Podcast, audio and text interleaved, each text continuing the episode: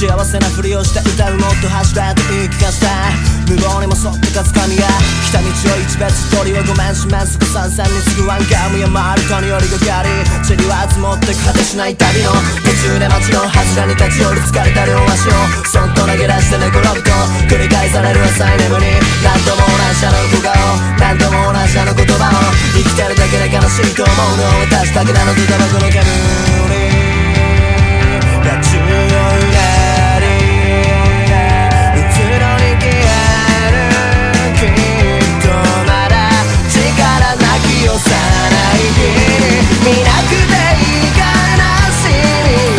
きた君は今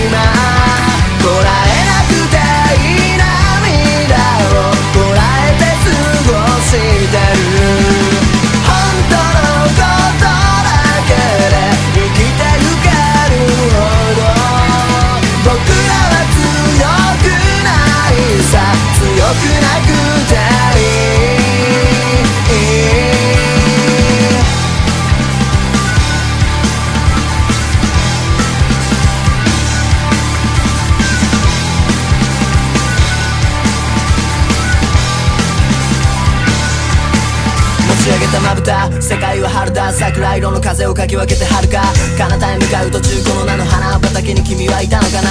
この空に鳥の白い羽ばたきを僕がせかす間きっと君は大地に耳を澄ましアリの黒い足音を探したんだろうな。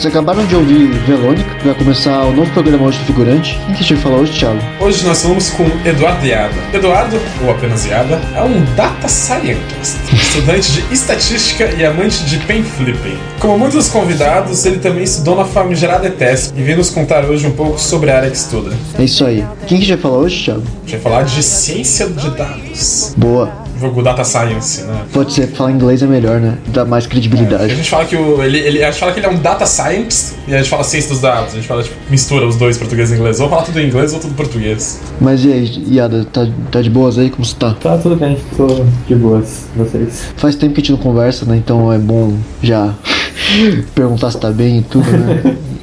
Eu acho assim, de- de- dessa piada que você sempre faz sobre no segundo bloco falar faz tempo que a gente não se fala, talvez seja a vez, a vez que realmente faz mais tempo. Realmente, É né? Deu até saudade no Tchau. É, pô.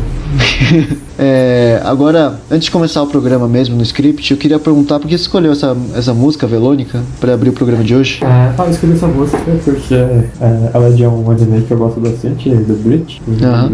Eu assisti de novo recentemente, porque aparentemente vai lançar é, mais uma temporada dele. Ah, vai ser outra temporada? Eu não sabia. Eu ouvi falar, mas eu não tenho certeza. Olha só, vai, vai vir. Aqui é notícias nerds também, notícias geeks. Ou fake news, aqui não é mentira, É. isso é. É. Ah, mas é, é um anime que o pessoal fala bem, eu nunca vi, mas. Agora, antes de começar. Agora começando o programa mesmo do sobre ciência de dados, a gente quer perguntar pra você, que você é o que trabalha na área aqui, o especialista, o que estuda um cientista de dados? Ciência de dados tem crescido bastante agora, então tem surgido é, alguns cursos de ciência de dados em si. Então acho que na USP, no interior de algum lugar, acho que começou a ter um curso de ciência Acho de dados. São Carlos, acho que tem. Isso, mas até então as pessoas que atuam hoje fizeram diversos cursos, o pessoal vem de áreas bem diferentes, então não tem alguma coisa que eh, você precisa fazer de faculdade para virar um cientista de dados. Eh, mas são basicamente três áreas que o pessoal estuda bastante e que usa bastante na ciência de dados. Tem a parte matemática e estatística, tem uma parte de ciência computacional e uma parte de conhecimento de negócios. Então, basicamente, um cientista de dados é uma pessoa que junta essas três habilidades e tenta agregar alguma forma para o negócio eh, usando essas três, esses três sets de skills. E que faculdade você acha que vem um cientista de dados? Necessariamente estatística? Ou pode vir de outras faculdades? Então, da minha experiência, é, pelo que eu conheci das pessoas que eu trabalhei já, a estatística não é a maior parte das pessoas. Tem muita gente que vem de engenharia, tem engenheiro em todo lugar, né? E Até no Uber. Tem bastante gente da ciência da computação também. Mas vem, vem, vem pessoa de diversos cursos. Eu conheci um que fez jornalismo, teve uma que fez biologia. E é bastante diverso. De alguma forma, o pessoal vai parar em ciência de dados e, e gosta. E como que a pessoa que, por exemplo, faz as faculdades mais. é, que não são tão na área, né? Como, por exemplo, jornalismo mesmo, ou próprio biologia, como que eles têm contato com a área de ciência de dados? Então, a área de ciência de dados ela acaba aparecendo em diversas outras áreas e aí normalmente as pessoas acabam conhecendo meio que sem querer, né? Principalmente, sei lá, o pessoal da biologia acaba tendo contato com modelos de machine learning ou aprendizado de máquina em português e acaba conhecendo um pouco mais da área. E hoje em dia também tem muitos recursos online que as pessoas conseguem aprender. Então, sei lá, tem Coursera, tem 20 mil eh, plataformas que você consegue aprender eh, a maior parte das skills que você precisa para ser um cientista de dados. Então, mesmo não tendo uma formação acadêmica como estatístico ou como cientista da computação, você ainda consegue migrar e, e vir para essa área. Então não precisa fazer faculdade necessariamente para área. Teoricamente não precisa. É, eu já conheci gente que não terminou a faculdade e não tem um diploma, mas é, atua. Eu diria, eu não, não tenho muitos exemplos de pessoas que nem entraram na faculdade fizeram tudo online e estão atuando, mas não, não vejo por que não poderia ter. Como que essas pessoas se inserem no mercado de trabalho, já que elas não têm realmente tipo um diploma? Elas mostram o que para pessoa, a pessoa que está Ah. entrevistando? Depende muito da empresa que você está aplicando, né? Tem empresas mais tradicionais que vão exigir que você tenha um diploma e tudo mais, é, mas principalmente em empresas mais startup, que, que nem essa que eu trabalhei, é, elas valorizam muito mais que você realmente sabe do que você tem um papel ali, né? Então, se você consegue demonstrar é, as suas habilidades durante o processo de entrevista, eu acredito que você não teria problemas. Muita gente, sim, faz alguns projetos por si e aí coloca no currículo, ah, eu fiz tal projeto. Exato. Tem, tem o, o GitHub, né, que é uma plataforma que os- as pessoas mais tech usam, e tem bastante gente que faz projetos e faz alguns modelinhos e colocam lá, e aí os recrutadores conseguem ter uma noção de qual que é a habilidade com o código que a pessoa tem, e isso conta bastante também. GitHub é tipo meio que um Facebook dos programadores, né? Só se expõe, um LinkedIn dos programadores. É, mais ou menos. Ou e o Stack, Over- Stack Overflow é tipo Wikipedia. Sim, Eu- Stack Overflow é, meu flow é um erro respostas melhor. É uma resposta para programadores que salva todo mundo. Eu acho que não, nenhum programador ia sobreviver sem ele. Já te salvou de alguns trampos, o Stack Overflow? Já, nossa. Acho que eu não, não passo um dia assim, sem abrir Stack Overflow. Não tem como. Agora, indo pro. indo do começo, né? Do, do ciência de dados, você pode explicar pra gente o que é um dado? Que a gente falou tanto no, no, no programa de estatística, né? Mas a gente não chegou a realmente falar o que é um dado, né? O conceito de um dado, né? Além do Uhum. negócio de seis faces, né? Beleza. Então, normalmente a gente divide os dados em duas categorias, né? Os dados estruturados e os dados não estruturados. É, os dados estruturados são os dados que a gente vê é, da forma mais bonitinha, que são aqueles dados tabulares, é, que a gente, sei lá, tem informação de uma pessoa, qual que é o histórico de crédito dela, qual que é tá negativado no Serasa e tudo mais. Então, esse é o tipo de dado é, que a gente tem, que a gente fala que é um dado estruturado, que nesse caso é um dado tabular. Ele tem um formato já pré-especificado dele. E, por outro lado, a gente também tem os dados não estruturados, que são dados mais, mais livres, que é, não tem um modelo específico, que podem ser tipo texto. Então, sei lá, o, o que você tweetou é, em algum dia é um dado que está guardado lá na nuvem do Twitter e é um dado que a gente considera como não estruturado porque ele pode ter quantos caracteres você quiser, ele tem um limite lá, mas ele tem uma característica diferente e precisa ser tratado de forma diferente também. Então, não estruturado é quando ele não segue um padrão pré-estabelecido, assim. Isso. E o que seria um tratamento de dados? O tratamento seria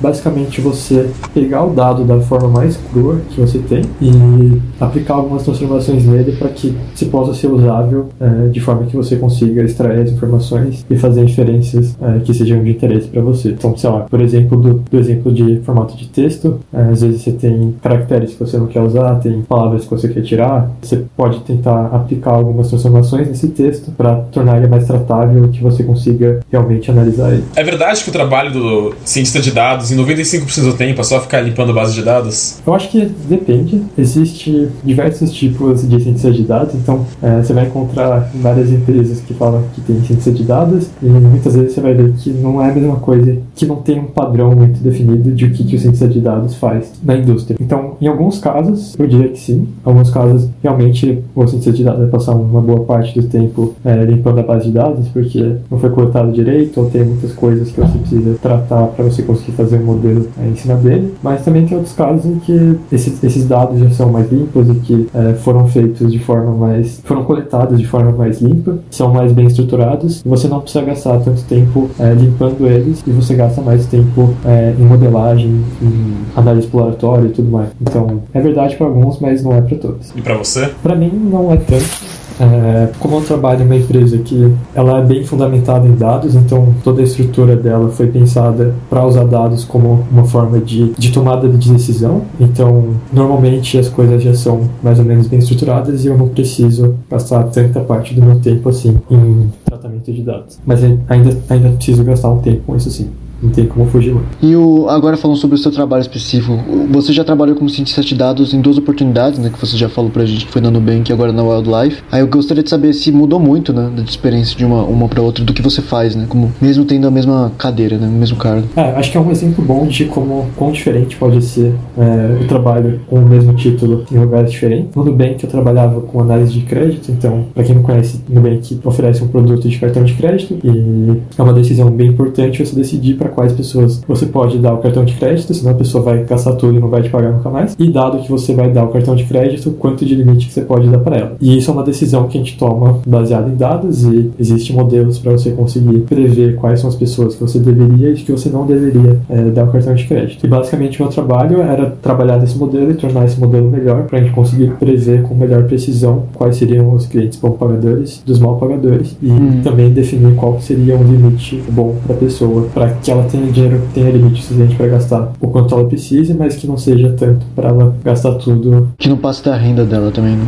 É. Assim, o máximo que ela consegue gastar e pagar. Isso, exato. E como vocês definiam o que era um bom pagador através dos dados? Não sei se pode falar isso também, né? Mas, é, então é um pouco é confidencial, né? Mas o que eu posso falar é que você tem algumas regras e algumas políticas que a gente fala de para quais pessoas você vai dar o cartão e você tem meio que você tem um. Umas coisas óbvias de... assim também, é tipo, sei lá, Serasa Score todo lugar vai ver, com certeza. Não sei se você poderia é. confirmar ou não, mas assim, é, é uma coisa muito óbvia, mas desculpa te interromper. Não, tranquilo. É, acho que é, tem coisas que são bem, bem comuns de se usar, mas basicamente você tem que balancear o risco com, com o retorno que você vai ter, e aí baseado é, no risco que você está disposto a, a uhum. assumir, você define meio que um, um valor de corte para qual, quais clientes que você poderia dar ou não o cartão de crédito. E na Wildlife, o que, que você faz? Então, na Wildlife já é um pouco mais diferente. Para quem não conhece o Wildlife é um, uma startup de jogos de celular e um dos jogos é o Tennis Clash e eu trabalho focado nele e basicamente o que eu preciso fazer no jogo, analisar os dados dele de forma tirar insights e pensar em coisas novas que a gente pode fazer para otimizar é, as métricas do jogo, para ter mais, é, mais pessoas jogando, para ter mais receita, para melhorar a experiência do jogador em geral. Coisa também, tipo, só abre o aplicativo quando o tempo fica aberto, umas coisas assim, vocês veem? Sim, sim. Ah, tudo, todas essas métricas que são relacionadas engajamento do, do player a gente olha e acompanha, porque é bem importante. Aí você faz é, estratégias a partir disso, de como você fazer a pessoa ficar mais tempo retida no jogo, ou talvez pegar outros produtos da Wildlife também? Isso, tipo, é, por exemplo, a gente quer testar se colocar uma imagem na tela de carregamento é melhor do que colocar outra imagem, então a gente faz um teste AB que a gente fala, a gente mostra uma parte para uma parte dos usuários uma tela e para outra parte a gente mostra outra tela e a gente compara essas métricas para ver se, se, os jogadores que viram a tela com um jogador é, da nacionalidade deles tende a reter mais ou gastar mais do que mostrar uma tela aleatória. E baseado em testes, a gente consegue otimizar o jogo para melhorar as métricas que a gente está mais interessado. Eu pessoalmente preferiria ver o Guga que o Feder, mas ok. Agora, o que você falou, né? O trabalho de data science é basicamente trazer dados para auxiliar na tomada de decisões, né? De como que você vai seguir, né? Então vocês acabam interagindo muito com outras, outras partes da equipe, ou não? Exato. A gente tem um trabalho bem é, em conjunto com os gerentes de produto, né? Os product managers que a gente chama. E eles são normalmente as pessoas que estão é, realmente responsáveis pelo jogo e pensam em é, features novas, em como que a gente pode mudar o jogo, criar coisas novas, mais eventos e tudo mais. E aí, baseado nessas ideias, a gente, o cientista de dados trabalha em priorização para tentar identificar, beleza, quais são as ideias que são mais promissoras que a gente pode testar antes, é, porque a gente acha que vai ter um valor é, agregado maior do que outras. E uma vez que a gente faz esses testes, a gente consegue decidir qual foi o resultado melhor, como que a gente pode tomar a melhor decisão possível para melhorar o nosso jogo. Então, existe uma interação bem grande com os product managers para tornar o jogo melhor. E como que ensina o pessoal do IME a conversar com as pessoas no mundo dos Normalmente o pessoal que vem de que tá na área de ciência de dados tem um background mais técnico, mais matemático assim, mas é, como ciência de dados você vai ter que aprender a falar bastante com, com outras pessoas, porque não basta só você pegar os dados, tirar os dados e tirar os seus insights, se você não for capaz de comunicar isso e fazer com que é, esses insights realmente virem, se transformem em ações e que realmente vão impactar o jogo, né? Então, se você não conseguir con é, convencer o Product Manager a lançar uma feature ou colocar uma coisa nova no jogo que você acredita que seja relevante dados dados, então seu trabalho não tem muito valor, né? Então, aprender a comunicar e passar as ideias para as outras pessoas é bem importante para o trabalho de síntese de dados e as pessoas vão, vão pegando o tempo. Ah, legal. Então, é, gente, quem quiser ir para ciência de dados tem que saber conversar, né? Mas, é, agora, indo para outra pergunta do script, né? É, a gente quer saber se, qual que é a diferença, ou se existe alguma diferença entre estatística e ciência de dados no geral, né? Tipo, ou é só um nome mais rebranding, assim, de estatística? Ciência de dados. a minha resposta curta é não, tipo, não, não é a mesma coisa só, mas tem partes que são parecidas, né? Que nem eu falei, tipo, ciência de dados ela engloba três coisas: estatística, ciência da computação e negócio. Então, uma parte bem importante da ciência de dados é a estatística. E, e tem várias, é, vários métodos, várias coisas da estatística que tiveram, foram renomeadas em ciência de dados para ficar mais hypado, que basicamente são a mesma coisa. E por isso que normalmente tem algumas, algumas, alguns memes, algumas algumas pessoas que falam que é a mesma coisa. Eu tenho coisas que são a mesma coisa, mas a ciência de dados ainda agrega coisas acima. Por exemplo, a parte computacional, que não é o foco tanto da estatística, mas na ciência de dados é muito importante. Então, saber programar e combinar métodos estatísticos com métodos computacionais é muito importante para o cientista de dados e que nem tanto, é, que não é tão importante para o estatístico assim. Mas, mano, eu já li coisa que assim, 80% das empresas de data science na Europa nem usam data science. É que depende do que você você considera data science, né? Tem gente que acha que data science é só fazer um modelo preditivo, fazer um machine learning e dar o ponto fit, ponto predict. Realmente, às vezes, é, tem empresas que nem, nem precisam disso, tem empresas que estão numa fase bem mais inicial e que você fazer coisas muito mais simples agrega muito mais valor do que você querer fazer um modelo super tunado e... Às vezes uma tabela no Excel já ajuda. Né? Ah, sim. E pode também ser trabalho de ciência de dados, usar os dados da maneira mais é, eficiente que consiga agregar mais valor possível e que nem sempre vai incluir modelagem, às vezes vai ser só um gráfico, vai ser uma análise exploratória que vai responder uma pergunta e não necessariamente você vai precisar criar modelos e tudo mais. Então acho que às vezes é uma, é uma, é uma impressão errada que as pessoas têm de o que é ciência de dados e também varia um pouco aquilo, com aquilo de empresa para empresa, né? Tem coisas que tem empresas que vai, vão, vão focar mais em algumas partes e outras que vão focar em outras partes. É que a ideia que o pessoal tem de um cientista de dados são cinco telas assim, com prompts, com tudo tela preta assim, com o cara escrevendo lá no prompt direto, saindo umas letras coloridas assim. Eu acho que É assim, Mas, é a imagem que tem pra qualquer pessoa que usa programação, na verdade, né? Não, é verdade. Usar um óculosão assim, ficar com um moletom. O cara que digita mais rápido que a luz. Exato. É, você precisa saber muita matemática pra ser data core, né? Sim, é, acho que não tem como você fugir da matemática, não tem como você ser um bom é, cientista de dados sem saber os fundamentos e sem saber bastante estatística, matemática, é, não só matemática, como computação também. O que é mais importante, matemática ou computação nesse caso? Eu diria que os dois são igualmente importantes e, e no, no fundo, no fundo, para você saber computação, você também precisa saber matemática, então é bem, bem interligado esses, essas duas áreas e todo curso que você for procurar e começar a aprender ciência de dados, você vai começar pelo básico, você vai começar aprendendo cálculo, estatística, é, álgebra linear, tudo isso pode não parecer que é tão importante, mas é a base fundamental para todos os métodos que a gente usa e se você não entender a base, você acaba virando só um apertador de botão que, que mexe numa caixa preta e, e não sabe explicar porque as coisas estão acontecendo. Precisa saber geometria então? Geometria, nem tanto. Que é Pula geometria geometria. analítica que ainda é bem. Que é, é, mais ou menos. Tem que saber. Mas tem que saber cálculo e álgebra linear, que também não é, Isso. não é fácil. Cálculo álgebra linear é fundamental. Pega o Guidorize, gente, que esse já, já fecha. Ah, é só cálculo. Aí álgebra linear, álgebra linear você pega, sei lá, Qual que é a álgebra linear? Eu acho. Eu usei um da professora do M, da, que chama Álgebra Linear, um curso de álgebra linear. A gente. Ou vocês pegam álgebra linear for dummies. Aí vocês começam por aí. Existir. Não, existe tudo, de, mano. De, aqueles mangá de, de álgebra linear também. É, tem uns, tem uns cursos que é de mangá, né? Mangazinho, assim, explicando co- como que é as coisas. Eu acho que peguei uma vez que era, tipo, iniciação em Excel. E era em mangá. Falei, Nossa, mano, complicado. Cara. Eu cheguei nesse nível. É, agora, continuando, né? A gente quer saber, você falou que computação é igualmente importante a matemática para entrar na data science, na área de ciência de dados, né? A gente quer saber, então, quais linguagens de programação que vocês, você recomendaria para alguém que quer entrar na, na área de ciência de dados? Existem duas linguagens que eu uso predominantemente no meu trabalho, que é Python e R, são as duas linguagens que estão mais em voga agora, mas o ponto principal de você aprender a programação não é nem tanto a linguagem, mas aprender fundamento em si, e depois é, a questão de qual linguagem vai ser não, não é tão relevante assim, então qualquer uma das duas que você quiser aprender vai ser tão bom quanto, e SQL não é melhor que R? então, é, é SQL, se- a gente pode discutir se a SQL é programação, né? Mas a SQL também é fundamental para a ciência de dados. Tem gente que não Você considera usa como a, a, programação. É que SQL é o que você tem que saber além de R ou Python, né? Isso, é. A SQL... Você tem que saber os dois. Exato, você tem que... Basicamente, o SQL vai servir para você extrair os dados da base de dados e aí você realiza as análises através desses dados que você coletou. Então, se você não souber o SQL, você não consegue nem tirar os dados da base de dados para começar as suas análises. Então, também é uma parte fundamental que, que você precisa aprender. Tem outras linguagens que estão também surgindo e ficando importantes agora. Tem o Scala, tem Julia, tem Stan e algumas outras. Mas acho que as principais para se aprender hoje e entrar no mercado seria Python e R.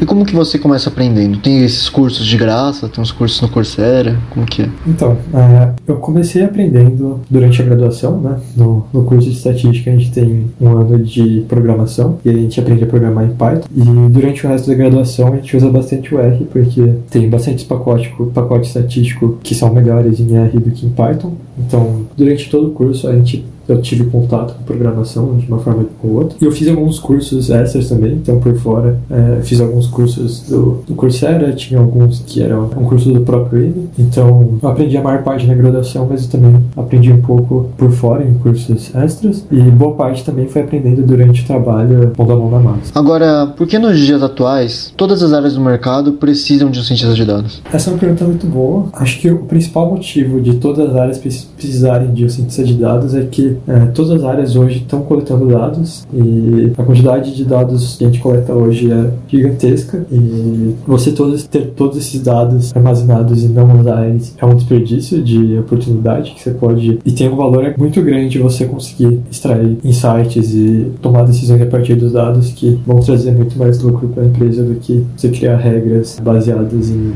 Porra nenhuma. ah. então, acho que pelo fato de que todas as empresas estão coletando muito dado e tem muito valor usar eles, todas as empresas estão procurando por ciência de dados. É que pelo fato de muitas empresas estarem fazendo isso, as empresas que não fazem isso querem correr atrás do prejuízo também. Também. Também. Tem muita empresa por aí que fala, puta, a gente precisa de um cientista de dados, porque todo mundo tem e nem sabe o que, que faz.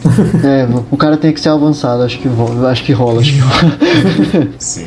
Pode ser cientista de dados. Agora, na linha disso aí, pra já pegar a pergunta final né, do programa, você falou que todo mundo, todo mundo precisa de ciência de dados. Então quer dizer que tem uma, uma abundância de empregos nessa área ou é só balela isso aí? Eu acho que existe sim muita abundância de emprego, principalmente de todos os meus amigos, todo o pessoal que eu conheço da graduação é, de estatística, que a maior parte está indo para a ciência de dados hoje em dia, é, tem emprego, tipo, todo mundo que queria e procurou conseguiu. A maior parte deles vai trabalhar em banco, então, sei lá, vai pro Itaú, Bradesco, é, Santander, e nessas áreas tem bastante procura, então você consegue encontrar emprego relativamente fácil. Mas também tem aquele, aquele o viés de seleção que a gente comentou antes, né? Então, às vezes, a minha amostra que eu observo é visada e que não seja tão fácil assim para outras pessoas conseguirem, mas eu, eu É que você tá partindo do pressuposto da galera do, da USP, né? especial. É, sim, exato. Mas você pode confirmar pra galera, então, paga bem? Que nem todo mundo fala? Pelo que, de novo, tem viés de seleção, mas o que, pelo que eu vi, é, paga bem mesmo. E se você for considerar é, dentro de cada empresa, o cientista de dados normalmente é um dos que é, ganha mais comparado com as outras é, funções. É, então, gente, larga, larga a faculdade que vocês estão fazendo agora, gente. Todo mundo vai fazer alguma faculdade relacionada com ciência de dados. Não precisa largar, ele falou que até biólogo entra, que jornalista É. entra, é só começar a fazer curso na Coursera. É isso aí. Aí, aí no final, é, o plot twist é que isso aqui é um programa patrocinado pelo Coursera, né? Que a gente, a gente falou do Coursera milimetricamente algumas vezes aqui. Mas sim, gente, a recomendação é não largar as coisas, mas se quiser aprender, tipo, tem curso beça no, de Python, de R. Até tem conteúdo de graça no YouTube, né? Que, que explica né, as funções básicas do Python. Até mais avançada, não sei. É, vou- a gente vai finalizar agora o programa do sobre ciência de dados, né? E a gente se vê se- semana que vem, gente. Falou!